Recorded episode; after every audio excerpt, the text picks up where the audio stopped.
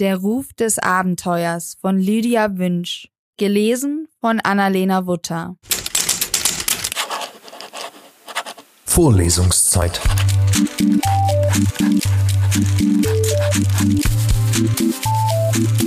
Der Geschichten-Podcast für jede Gelegenheit.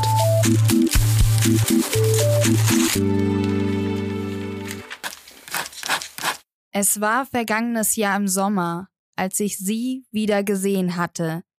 Sie war alt geworden, schien es aber nicht wahrzunehmen. Wie ein junges Mädchen tänzelte sie mit ihren alten Beinen am Meeresufer entlang. Ihr graues, dünnes Haar wehte im Wind. Verträumt blickte sie in den Himmel. Sie hatte nie zugelassen, dass die Angst ihr Herz beherrschte. Wie sie das anstellte, war mir schon immer ein Rätsel gewesen. Ich überlegte, ob ich mich bemerkbar machen sollte und hob meine Hand, um ihr zu winken. Da drehte sie sich plötzlich um und sah in meine Richtung. Sofort war alles still. Selbst den Seemöwen schien der Atem zu stocken. Wenn sie gekonnt hätten, hätten sie noch in der Luft ihren Flügelschlag angehalten. Da war sie, viele Jahre älter und noch das gleiche Kind, mit dem ich in unserem gemeinsamen Sommer Muscheln gesammelt hatte. Freilich war sie schon damals kein Kind mehr gewesen, vielmehr eine Frau von beinahe 40 Jahren.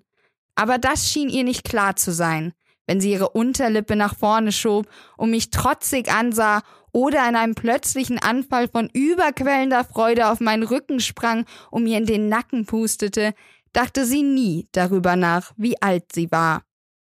Ich war der Erwachsene in unserer Beziehung gewesen, obwohl 16 Jahre jünger. Aber was machte das schon, wenn man mit einem ewigen Kind zusammen war?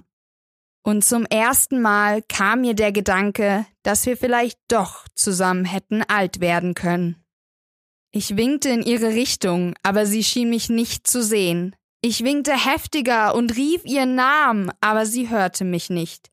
Sie blickte zwar in meine Richtung, aber durch mich hindurch. Ich kniff meine Augen zusammen und betrachtete sie genauer. Und ganz leise keimte ein Verdacht in mir auf. War sie das gar nicht?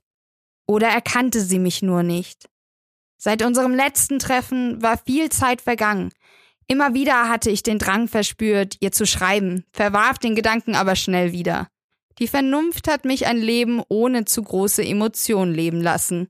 Mit ihr wäre das ein Ding der Unmöglichkeit gewesen. Doch jetzt, wo ich sie so sah, wie sie verträumt auf die Wellen hinausblickte und so frei wie die Seemöwen zu sein schien, fragte ich mich, ob ich etwas verpasst hatte, ob es wirklich so vernünftig war, ein vernünftiges Leben zu führen. Ich beobachtete sie noch eine Weile aus der Ferne, bis mir kalt wurde und der Gedanke an einen warmen Tee und ein gutes Buch mich wieder in meine einsame Ferienwohnung lockte. Bestimmt war sie es sowieso nicht. Und wenn doch, was machte es für einen Unterschied? Das Leben war fast zu Ende gelebt. Auf diese Weise. Alleine. Meist recht zufrieden. Mit ihr hätte ich nicht so leben können. Bestimmt nicht, sagte ich mir, als ich in meine weichen Pantoffeln schlüpfte und das dampfende Wasser über den Teebeutel goss.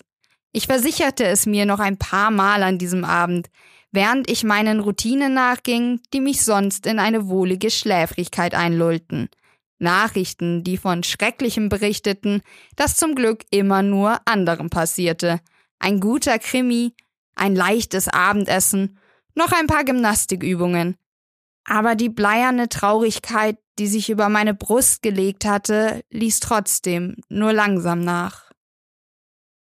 Es dauerte an diesem Abend lange, bis die Müdigkeit mich endlich im Griff hatte, und noch während ich in meiner weichen Bettdecke versank und meine Glieder sich über die Ruhe freuten, verfolgte sie mich. Ihr wehendes Haar, ihre nackten Füße im warmen Sand, das Kreischen der Seemöwen, der Ruf des Abenteuers, der ein anderes Leben bedeutet hätte.